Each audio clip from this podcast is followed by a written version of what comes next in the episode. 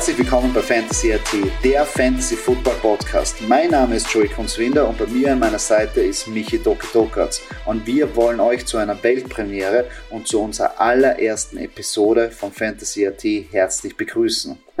Was ist Fantasy AT, fragt ihr euch? Wir wollen ein Zuhause für alle Fantasy Manager aus Österreich und dem deutschsprachigen Raum bieten. In diesem Podcast und auf den Kanälen auf unseren sozialen Medien werden wir euch mit Rankings, Stats und Insights versorgen, um euch zu dem besten Fantasy Football Manager zu machen, den es auf diesem Planeten gibt und euch helfen, dass ihr eure Liga dominiert und auch letztendlich gewinnt. Das ist unser Ziel. Und es ist nicht mehr lange, bis die Saison beginnt, doch bevor diese stattfindet, gibt es noch im Fantasy Football die Draft Season, genau. Und in dieser befinden wir uns gerade und daher wollen wir euch fit machen für euren Draft. Wir haben uns da überlegt, wir werden, bis die Football-Saison beginnt, in jeweils einem Podcast eine Division mit ihren vier Mannschaften analysieren und euch pro Team unsere Inside-Picks geben. Und dazu will ich auch meinen Wingman für die heutige Show begrüßen. Michi, Servus. Servus, grüß dich, Joey. Hallo. Und dann fangen wir gleich an mit unserer ersten Division und wir starten mit der Sau. EFC South, genau. Und Michi, du hast, glaube ich, was vorbereitet da schon? Genau.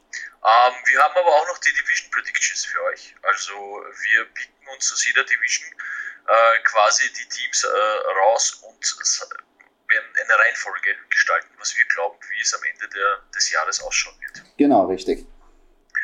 Äh, fangen wir mit den Division Predictions an, Joey? Ja, genau.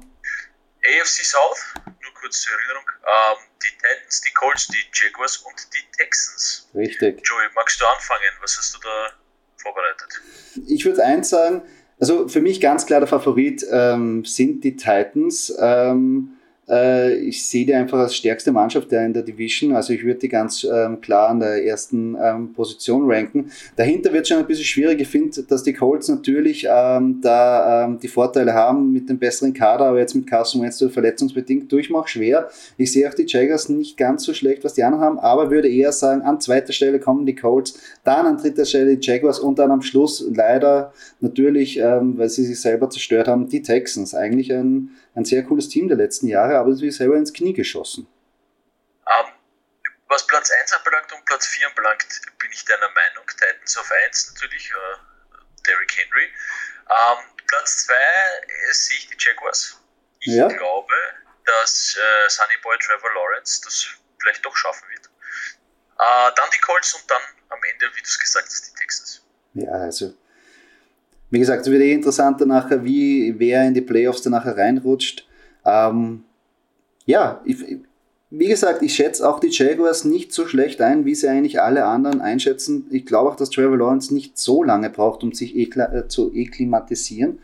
Und ich glaube auch, dass durch Urban Myers da wirklich ein, ein Dampf reinkommt und durch ein paar gute Spieler. Also mal schauen. Wird eine sehr spannende Division. Ich glaube, dass dies nicht immer ganz so klar ausgeht, wie sich alle erhofft haben oder auch wünschen würden in dieser Division.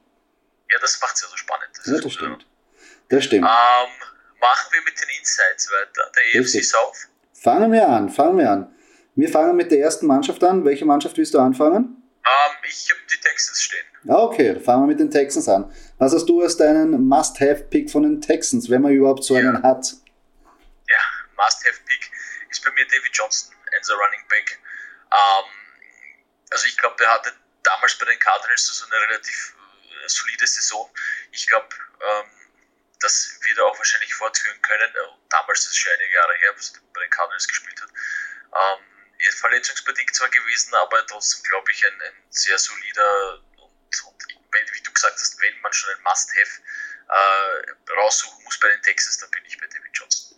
Ja, ich habe da auch lange überlegt. Ich, ich habe ein bisschen im Bauch gehabt, David Johnson durch die verletzungsbedingten ähm, Ausfälle. Ich meine, er ist, wenn er wirklich ähm, zum Zug kommt, eigentlich der, der Running Back mit dem meisten Touchdown Upside, äh, Upside muss ich so sagen. Ähm, aber ich, ich, also wenn ich wirklich jemanden sagen würde, würde ich eher auf Brandon Cooks gehen, weil irgendeiner muss den Ball fangen. Ähm, es ist jetzt noch immer prognostiziert, dass Tyra Taylor als Starting Quarterback ähm, agieren wird, nachdem er noch immer noch nicht weiß, wie Deshaun Watson, ähm, wie es um den steht. Also wenn, würde ich eher zu Brandon Cooks gehen. Er geht halt sehr spät weg, aber irgendeiner muss ja den Ball fangen und wenn Brandon Cooks am Feld ist, kann er auch immer performen. Also das ist auch eine Sache, wo man denkt, äh, wäre ganz gut, aber wie gesagt, sicher fühle ich mich nicht bei keinem von den Texans-Spielern. Es ist halt auch schwer. Also Position Rank von David Johnson ist 35, Position Rank von Brandon Cooks ist 40. Also das ist jetzt beides und äh, ich glaube, das sind ja beides jeweils der 1 Receiver und der 1 Running Back. Also das ist jetzt nicht äh, überwältigend. Also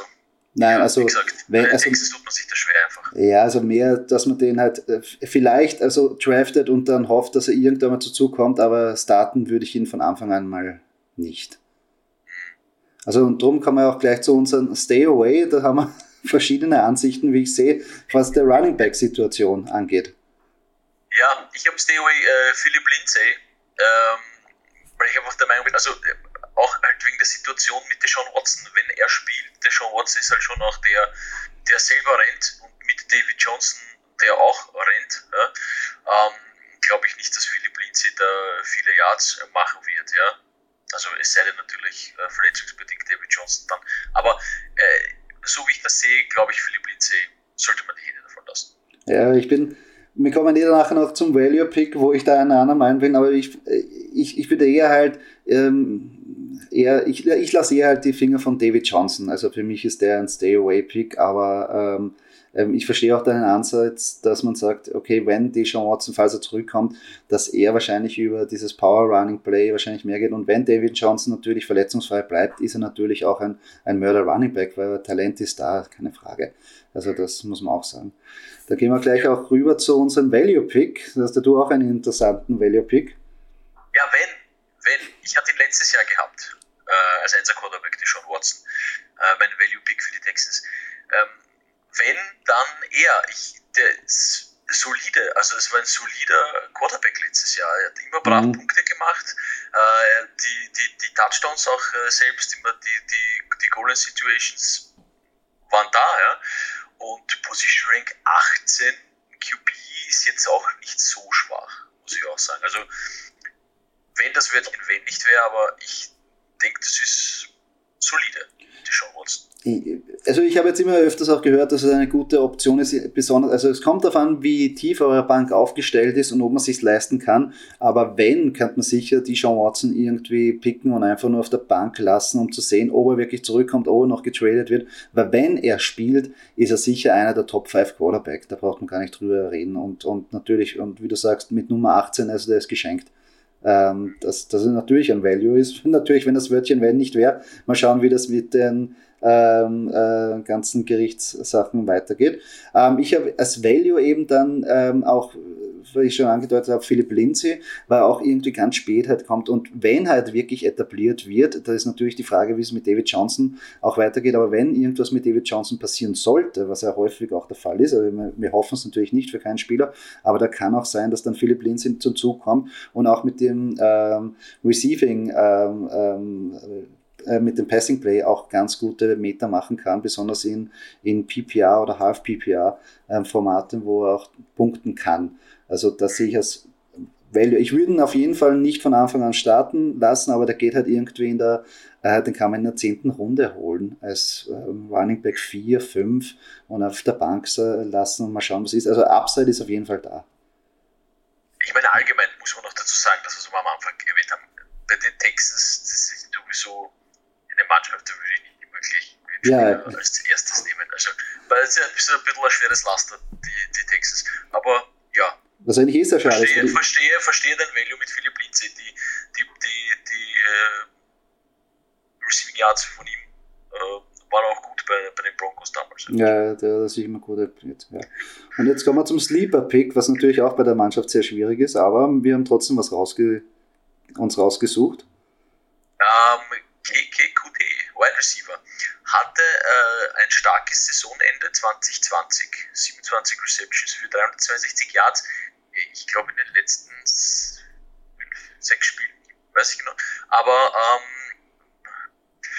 wenn nicht Brandon Cooks, ja, ähm, dann glaube ich halt äh, KKQT. Ich meine, Anthony Miller ist auch noch da, aber ja, also Sleeper würde ich, würde ich gut Ist ein guter Sleeper-Pick. Ich bin auch auf der äh, Wide Receiver Seite und gehe mit dem Rookie Nico Collins, der auch, wo im Trainingcamp schon sehr viel darüber gesprochen worden ist, dass der eigentlich gut einschlägt. Natürlich muss man da ein bisschen ähm, auch warten, ähm, weil natürlich die Wide Receiver, die vom College kommen, die brauchen meistens ein bisschen, bis sich akklimatisieren. Es gibt nur wenige, die wirklich gleich von Anfang an durchschlagen. Die meisten brauchen wahrscheinlich so vier, fünf Spiele, bis sie an eine Game Speed einmal gewohnt haben. Also, aber er könnte auch, wenn nicht ähm, ähm, Brandon Cooks, einer von den Wide Receivers, die da hinten sind, könnten sicher Value bringen, ähm, weil sie werden viel passen müssen, weil das Team wird einfach oft hinten sein. Das muss man ehrlich was halt sagen. Halt noch schwer, was halt noch schwer ist für die ganzen Wide Receiver von den Texans, ist eben die Quarterback-Situation. Ja. Ich glaube, man weiß noch nicht, wer spielt. Ja.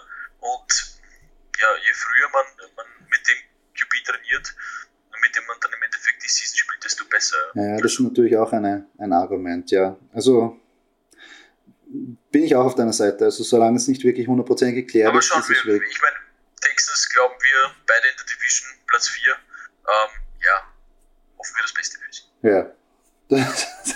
Ein schöner Satz zum Schluss. okay. Na, dann fahren wir gleich, gehen wir weiter zur nächsten Mannschaft und zwar zu den Indianapolis Colts, die ja auch sehr viele Optionen zur Verfügung haben. Letztes Jahr auch ganz, also von Fantasy Value ganz interessant waren. Und da äh, sehe ich gleich, dass wir ähm, vom Must-Have eigentlich eindeutig einen Spieler favorisieren. Running Back Jonathan Taylor, ja. Ich glaube, da braucht man nichts zu sagen. Es ist zwar, ich habe ihn letztes Jahr auch gedraftet, er ist zwar letztes Jahr erst ab der Mitte irgendwie so richtig in die Gänge gekommen, hat natürlich dann einen schwächeren Schedule am Schluss gehabt und hat davon gezehrt, dass sie gegen schwachere Teams gespielt haben. Ähm, ist natürlich auch ein bisschen das Bauchweh dabei oder ein bisschen Bauchweh dabei, weil einfach dieser dieser, dieser, dieser Split mit den anderen Running Backs da ist, aber ich glaube, dass er sich auf lange Frist einfach durchsetzen wird und einfach die mehr, die größere Workload bekommen wird von allen Running Backs dort. Das ist einfach, sind wir derselben Meinung. Ja. Genauso wie beim Stay Away Pick. Ja. Haben wir auch beide Carson Wentz. Richtig. Ähm, ja, ver äh, verletzungsbedingt. Ähm, ja, also Carson Wentz Quarterback für mich von dem ich die Finger lassen würde. Also ja, ist auch jetzt schon beim Ranking ordentlich runtergeschaut, jetzt mittlerweile bei, beim äh, Position 26 angelangt. Er wäre, glaube ich, hätte, wäre die Verletzung nicht gewesen, wäre vielleicht eine gute Streaming-Option gewesen oder vielleicht ein Endrunden-Pick, den man sich noch nimmt, aber jetzt so und schon so in die Saison starten und das auch noch mit einem äh, mit einer Beinverletzung und ähm, äh, ich traue mir ihn nicht angreifen. Vielleicht etabliert er sich noch, aber wer weiß. Ja, auch dazu, noch dazu, dass auch noch der, der, der, der Guard Quentin Nason natürlich auch ausgefallen ist und das schwächt natürlich auch ein bisschen und besonders Carson Wentz braucht immer ähm, eine Top-O-Line, die ihn beschützt, weil sonst funktioniert sowieso nicht für ihn. Und ich glaube, das ist schon mal ein schlechter Start. Also ich lasse die Finger von ihm und ich glaube, da sind wir eh eben der gleichen Meinung. Dann gehen wir auch gleich rüber zu unserem Value-Pick. Da haben wir uns ja auch ja. Beide Receiver, du auch Receiver, ja. aber auf andere Namen. T.Y. Hilton. Ganz einfach, T.Y. Hilton, solide. Einfach, einfach, wenn du einen Receiver brauchst, T.Y. Hilton. Ich glaube immer für einen Touchdown gut. Ähm, schnell, ja, Value halt. Ja, ich habe auch lange überlegt, weil nicht T.Y. Hilton. Ich habe auch ähm, äh, gehört, dass er jetzt äh, nicht mehr so viele Yards braucht, um wirklich in die All-Time Indianapolis Colts besten Liste zu kommen. Und es könnte auch sein, dass sie ihn ein bisschen pushen wollen. Also es könnte sein, dass es eine extra Motivation ist, dass er einfach wieder mehr Workload bekommt. Und es stimmt, es, äh, T.Y. Hilton ist, er ist zwar nicht mehr der Jüngste, aber für Produktion immer parat und äh, er kann die Spiele rauspfeffern und, und die Yards machen. Und das ist halt die Frage, ähm, wann es halt passiert. Ich glaube, das ist halt eher, es würde eine Berg- und Talfahrt sein, wenn du mit ihm durch die Saison gehst, aber er wird dir wahrscheinlich, ähm, er, er bietet dir einen guten Floor, sagen wir so. Du kriegst halt immer deine soliden, deine fixen Punkte. Also er wird dich nicht hängen lassen. Ähm, ich bin auf einer anderen Seite, wo ich auch sage, ähm, hat auch sehr viel jetzt am Wind gemacht. Äh, Michael Pittman Jr., weil einfach er, glaube ich, meiner Meinung nach wirklich der Einzel-Receiver sein wird, wo er Tivo Hilton danach in einem Slot agieren wird äh, oder auch der Zweite. Aber ich glaube, der kann wirklich ähm, viel Meter machen. Es kommt halt darauf an, natürlich jetzt, wer der Quarterback ist. Weil wenn Carson Wentz weg ist, ähm, haben sie hinterbei nur den Rookie. Mir fällt jetzt nicht der Name ein, aber ähm, dann wird es sehr schwierig, dass da wirklich die Wide Receiver sehr viel punkten werden. Ähm, also das ist auch ein bisschen zu bedenken, wenn man die nimmt. Aber sonst vom Value her, beide gehen ziemlich spät weg. Die kann man noch solide irgendwann in der 10., 11. Runde nehmen und noch immer auf der Bank sitzen lassen. Also und haben auch die Upside, dass sie wirklich in die Top 20 reinkommen, auf jeden Fall. Beim, Machen wir mit Sleeper weiter? Ja. Da habe ich Paris Campbell, oh, Wide Receiver. Ja. Ähm, Position Rank 91, äh, ATP 271. Äh, war früh verletzt letztes Jahr aber hat in einem Spiel neun Targets bekommen, sechs Receptions und 71 Yards. Das ist auch nicht schlecht. Ich glaube, das ist einer, den man ruhig auf der Bank äh, lassen kann und ein bisschen beobachten kann, wie sich entwickelt. Ja. Auf jeden Fall. Ich bin auch ein riesengroßer Paris Campbell-Fan, haben ja auch letztes Jahr viel getraftet, haben mir echt dann hat mir sehr leid getan, dass er sich dann schnell in der Saison verletzt hat, nachdem gleich von Anfang an ganz klar war, dass er eine, ein Riesenbestandteil dieser offen sein wird mit den Targets, die er gleich bekommen hat. Mal schauen, ob es diese Saison mal verletzungsfrei wird. Wenn er wirklich verletzungsfrei ist, gebe ich da recht, hat er wirklich Potenzial, weil er wirklich ähm, sehr gefeatured wird. Ich ähm, gehe auf eine andere Seite und, und nehme Mo Eli Cox, also der Tident, weil wenn Carson Wentz irgendwann mal zurückkommt, ich, sollte irgendwann mal sein, ähm, glaube ich schon, dass der Potenzial hat, weil Carson Wentz seine Titans in Philadelphia immer ähm, gefeatured hat. Also Zach Ertz natürlich ist groß geworden mit, mit Carson Wentz und natürlich dann auch die letzten Jahre mit Dallas Garda. Also er liebt die Titans durch die Mitte und ich glaube, der kann ihm auch so ein Security Blanket geben in der Mitte, die er oft irgendwie ähm, ähm, sucht. Er wird nicht im Mörder-Yards jetzt machen, aber in, in den PPR-Formats, äh, wo du sagst, ähm, dass jeder Catch auch zählt, kann man schon vorstellen, dass der Spieler hat, wo er sieben, äh, wo er sieben Catches äh, bekommt für seine 60 Yards. Und das ist eigentlich für das, dass er als Titan 33 weggeht, momentan ist es eigentlich ein guter, guter Sleeper oder ein guter guten Weg, den man machen kann, wenn man jetzt nicht von Anfang an in den großen, in, in vielen Thailand investiert. Was ich merken, Moeli Cox, hast ja, recht. Bestimmt. Ähm, dann gehen wir weiter zur nächsten Mannschaft und zwar die Jacksonville Jaguars. Und auch hier sind wir bei unseren Must-Have ziemlich gleich. Genau. Um, Running Back, Travis Etienne. Position Rank 26, ADP 62, ja, must have. Wenn man Jaguars-Fan ist, dann Travis Etienne. Für mich auch, glaube ich, der, den ich eigentlich überall haben will. Besonders suche ich den immer als Flex-Position, weil ich glaube, dass er in dem, im Passing-Game ziemlich viel ähm, bewegen kann und, und dort auch mit der Symbiose mit Trevor Lawrence, was sie so früher gespielt haben, eigentlich, äh, glaube ich, sehr gut einschlagen wird. Und für mich auch einer, den ich auf jeden Fall von dieser Mannschaft haben will. Dann schauen wir gleich weiter zu unseren Picks, die wir nicht angreifen wollen. Da habe ich den Titan James O'Shaughnessy. Ähm, ja, mittlerweile schon Veteran. Ich glaube nicht, dass der irgendeine Rolle spielen wird, obwohl es eigentlich der, der Titan äh, bei den Jaguars ist. Ich meine ja Team Thibaut, aber soweit ich weiß, haben sie den schon gecuttet. Ja, Team Thibaut ist schon Geschichte. Ja, gut. Äh, somit hat es das erledigt. Äh, James O'Shaughnessy äh, schaut gut aus am Papier, aber ich glaube nicht, dass der noch eine Rolle spielen wird im Talent-Spot bei den Jaguars. Ich, ich weiß gar nicht, ob, ob die, die Jacksonville Jaguars die letzten Jahre irgendwelche Talents gefeatured haben. Also ich könnte mir auch nicht vorstellen, ich weiß auch gar nicht, ob das irgendwie zielführend ist, nachdem sie eh so einen guten Receiver-Core haben. Also gebe ich da recht, würde ich auch nicht draften. Ich bin auch, ähm, den ich nicht draften will, ist für mich James Robinson. Und ähm, da stoße ich auch auf ziemlich viele Kontroverse, weil natürlich James Robinson letztes Jahr einfach durch die Decke gegangen ist. Also äh, undrafted Rookie, ähm, hat auf einmal alles zerlegt und, und war Nummer eins in dem Waferwire und hat wahrscheinlich sehr vielen Leuten durch dieses Picker wahrscheinlich die Liga gewonnen, weil er einfach produziert hat.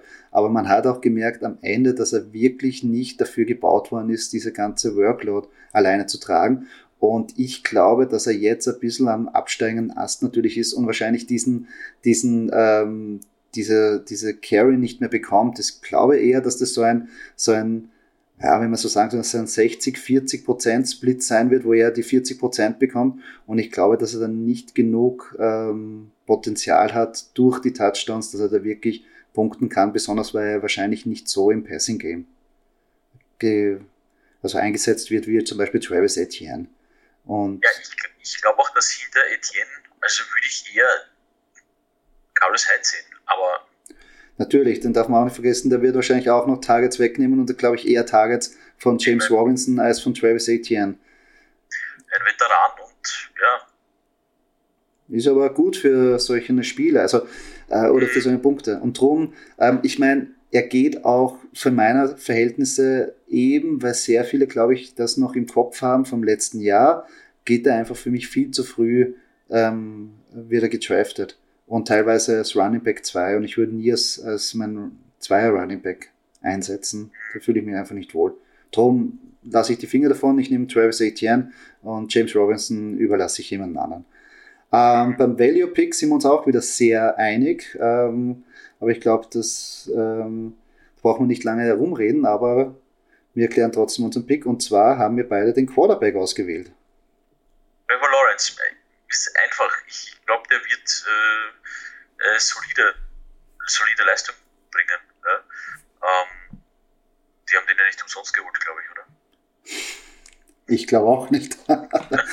Nein, ich glaube, ich glaube, äh, der wird, der wird, ich glaube, er wird von Anfang an nicht natürlich diese hundertprozentigen Spiel haben, aber ich glaube, dass er einfach ähm, jetzt in der Position 14, den, den, den holt man sich in den letzten Runden. Und wenn man dann eine, eine, eine Strategie verfolgt, wo man Heavy Running Back und Heavy Wide Receiver und einfach diese Top 5 Quarterbacks, die man früh nehmen muss, einfach weglässt und dann am Schluss Trevor Lawrence nimmt, glaube ich, mit dem kann man ganz gut in die Saison starten als den, äh, Quarterback 1, wenn man halt rundherum gut aufgebaut hat, wo man weiß, er muss jetzt nicht deine Fantasy-Mannschaft tragen, aber er wird sehr viel dazu beitragen, dass du wahrscheinlich die Liga gewinnen wirst. Und der Value ist auf jeden Fall da und das Talent ist da. Und im ersten Preseason-Spiel hat man schon äh, gesehen, der hat was drauf. Also. Und ich meine, Position Rank 14, also ja, ja. zum Beispiel vor Baker Mayfield. Ja, auf jeden Fall. Jetzt nur als Beispiel. Also. Ja, ja, ja ich glaube, es ist was dahinter. Ja, es ist kein Geheimnis mehr, dass der, ja. dass der gut ist. Also, das ist nicht nur die Wunder, die Wundertüte. Ja. ja, und unser Sleeper Pick wäre. Äh, bei mir Wide Receiver Marvin Jones Jr. Ähm, ein Veteran, der, der durch und durch mal äh, auf der Bank äh, sitzen kann im Fantasy. Und wenn dann die Bye-Weeks kommen, ah, da habe ich Marvin Jones Jr., den lasse ich mal spielen. Und auch einfach solide, ja, und auf den ist Verlass auch. Ja, das ist, mehr brauche ich nicht sagen. Ja. Ich glaube auch, also mir gefällt auch der Pick, ähm, weil ähm, Marvin Jones auch in, in, ähm, in Detroit eigentlich immer performt hat. Der ist einfach echt eine Touchdown-Maschine teilweise. Ähm, und ich glaube, dass er da gut da reinpasst. Also das ist auf jeden Fall ein guter, guter Sleeper-Pick, den wahrscheinlich jetzt nicht sehr viele am Schirm haben. Aber der ist sicher sehr interessant, der kann gut in die Saison reinkommen. Äh, bei mir ist der Sleeper, obwohl er nicht ganz so Sleeper ist, aber ich glaube eher, dass er eine wirkliche Breakout-Season haben wird. LaVisca Chanel, der, der den sie letztes Jahr gedraftet haben. Ich glaube, dass er mit seinem Speed und, und, und mit seinem ähm, Running Game auch noch dazu, dass er, ähm, dass er sehr gut ähm, unter der neuen Offense ähm, performen wird und echt für sehr gute Spieler ähm, äh, ähm, also da ist, dass er wirklich gute Spiele macht, wenn ich so sagen kann, so ein bisschen komisches, komisches Deutsch. Aber Position 42, ich meine, ist nicht ganz Sleeper, aber ich glaube, man kann ihn noch durchgehen lassen als einer, der, der den man am Schluss noch in der zehnten oder in der zehnten Runde dann irgendwann bekommt und dann vielleicht wirklich ähm, von der Bank holt, wenn er dann wirklich einschlägt. So, dann gehen wir weiter. Und zwar haben wir jetzt die letzte Mannschaft noch, die Tennessee Titans. Und auch hier ist es wahrscheinlich eindeutig, wen wir empfehlen, den jeder draften soll. Wen schon mal als Master rennt und wen anderen aus der Derrick Henry. Running Back, Position Rank 3, EDP 3. Ja. Wenn man die Möglichkeit hat, Derrick Henry nehmen. Ja, braucht man nicht sagen. Ich würde sogar Derrick, also wenn ich First Round, First Pick habe, würde ich Henry nehmen. Oh, echt? Ich glaube einfach, weil der physisch, also, ich meine, wie gesagt, abgesehen von Verletzungen, die natürlich passieren können bei dem Sport, aber das ist halt eine Maschine. Ja? Und man hat letztes Jahr gesehen, Saquon Barkley, Christian McGaffrey, ja, verletzungsbedingt, äh, aber Derrick Henry ist, glaube ich, halt, den, den kann man nicht so leicht unter verletzen, glaube ich. Ich glaube, das. Also, ich würde, das wäre das wär mein, mein, mein First-Round-Pick, wenn ja. ich. Ah, First Round Pick, ich tue mir da ein bisschen schwer, aber ich, ich, ich nehme Derrick Henry liebend gern, äh, wenn ich halt nicht der Erste bin, sondern irgendwo in einer dritten, vierten, fünften Abteilung, weil ich auch die letzten Jahre ihn sehr oft hatte zum Glück und der ist einfach, das macht einfach Spaß ähm, den zu haben. Und, und, und man sieht wirklich, wenn man sich die Spiele anschaut, äh, er kriegt seine 20 Carries. Er kriegt halt nichts, äh, keine, die, die Passing Yards sind zwar nicht da, aber er ist halt immer konstant und da 5, 10, 5, 5, 10 und auf einmal kommt wieder der große Lauf, weil die Defense einfach nicht weiß, wie ihn stoppen kann. Und dann ist er gut für einen 56 Yard Touchdown und, und da klingelt es nur so bei Fantasy. Also macht echt Spaß, den Typ noch zuzuschauen. Das ist einfach eine Maschine. Ähm, dann gehen wir auch gleich weiter zu unserem Stay-Away-Pick und da haben wir auch ähm, ein bisschen eine andere Meinung, wie sie nachher herausstellen wird, aber. Ja, hat Stay Away äh, Ryan Tannehill bei mir, Quarterback, hat ein bisschen noch was mit Derrick Henry zu tun. Ähm, weil erstens mal finde ich persönlich, Tannehill ist, jetzt nicht so der Top-Performer. Ähm, und wenn ich einen Derrick Henry habe, dann laufe ich halt bei den wichtigen Situationen. Ja. Äh, was dann wiederum für, für, für Tannehill schlecht ist, äh, weil es ihm keine Punkte bringt. Äh, und somit, ja, würde ich die Finger von Ryan. Obwohl Position Rank 10 ja, äh, und ADP 82, aber ich würde es lassen. Es gibt andere QBs.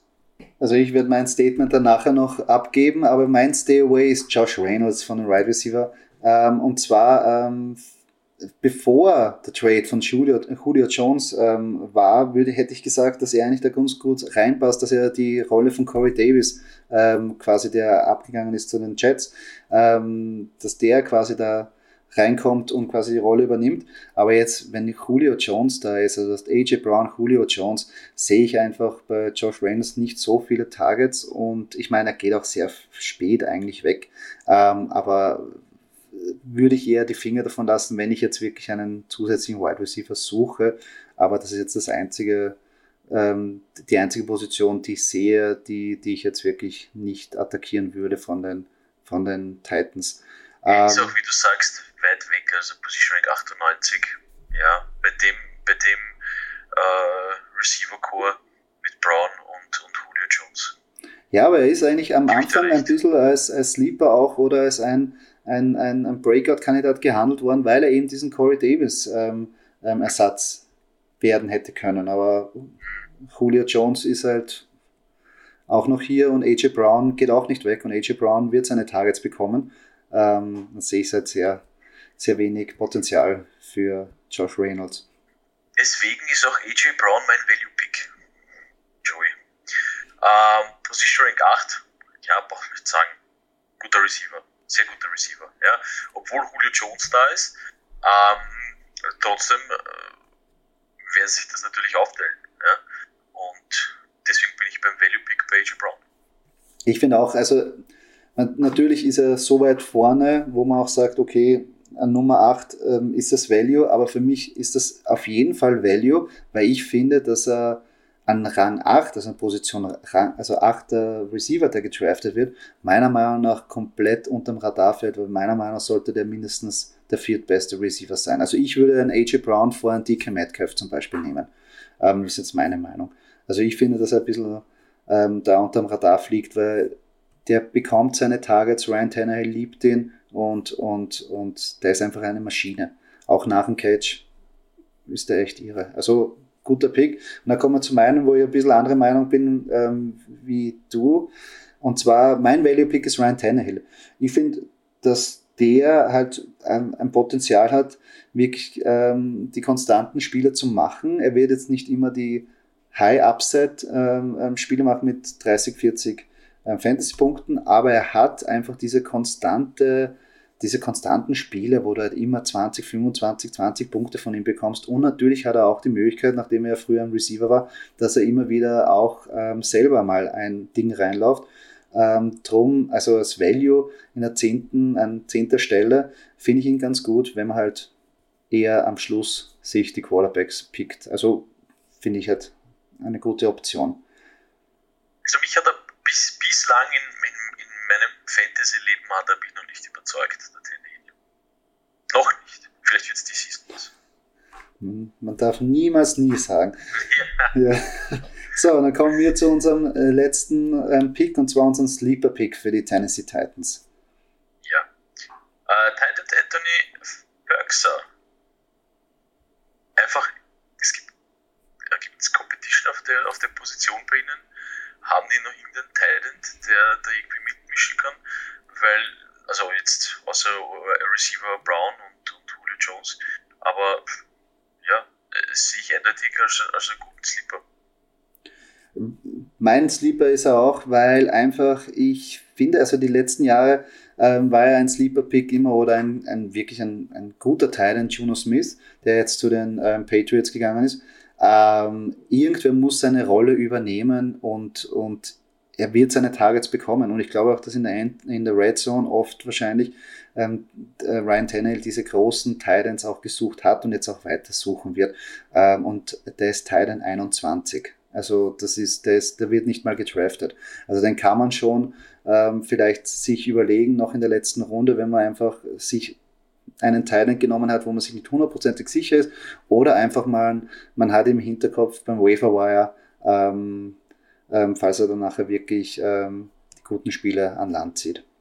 Und mit diesem letzten Pick sind wir auch schon am Ende von unserem Podcast und von den Insights der AFC South angekommen. Ja, falls euch diese Folge gefallen hat, würden wir uns sehr freuen, wenn ihr uns einen Kommentar hinterlässt, entweder auf Apple Music, Spotify oder Stitcher oder wo immer ihr auch diesen Podcast hört. Und falls ihr keine weitere Episode verpassen wollt, folgt uns auf unseren sozialen Medien, wie zum Beispiel auf Instagram. Dort könnt ihr natürlich mit uns in Kontakt treten und können zum Beispiel auch Fragen stellen. Und wer weiß, vielleicht schafft es diese Frage ja auch mal in uns unseren Podcast. Also, danke fürs Zuhören, Michi. Von dir sage ich auch. Danke. Danke. Wir hören uns das nächste Mal. Also, bis, bis dann. Nächsten Mal.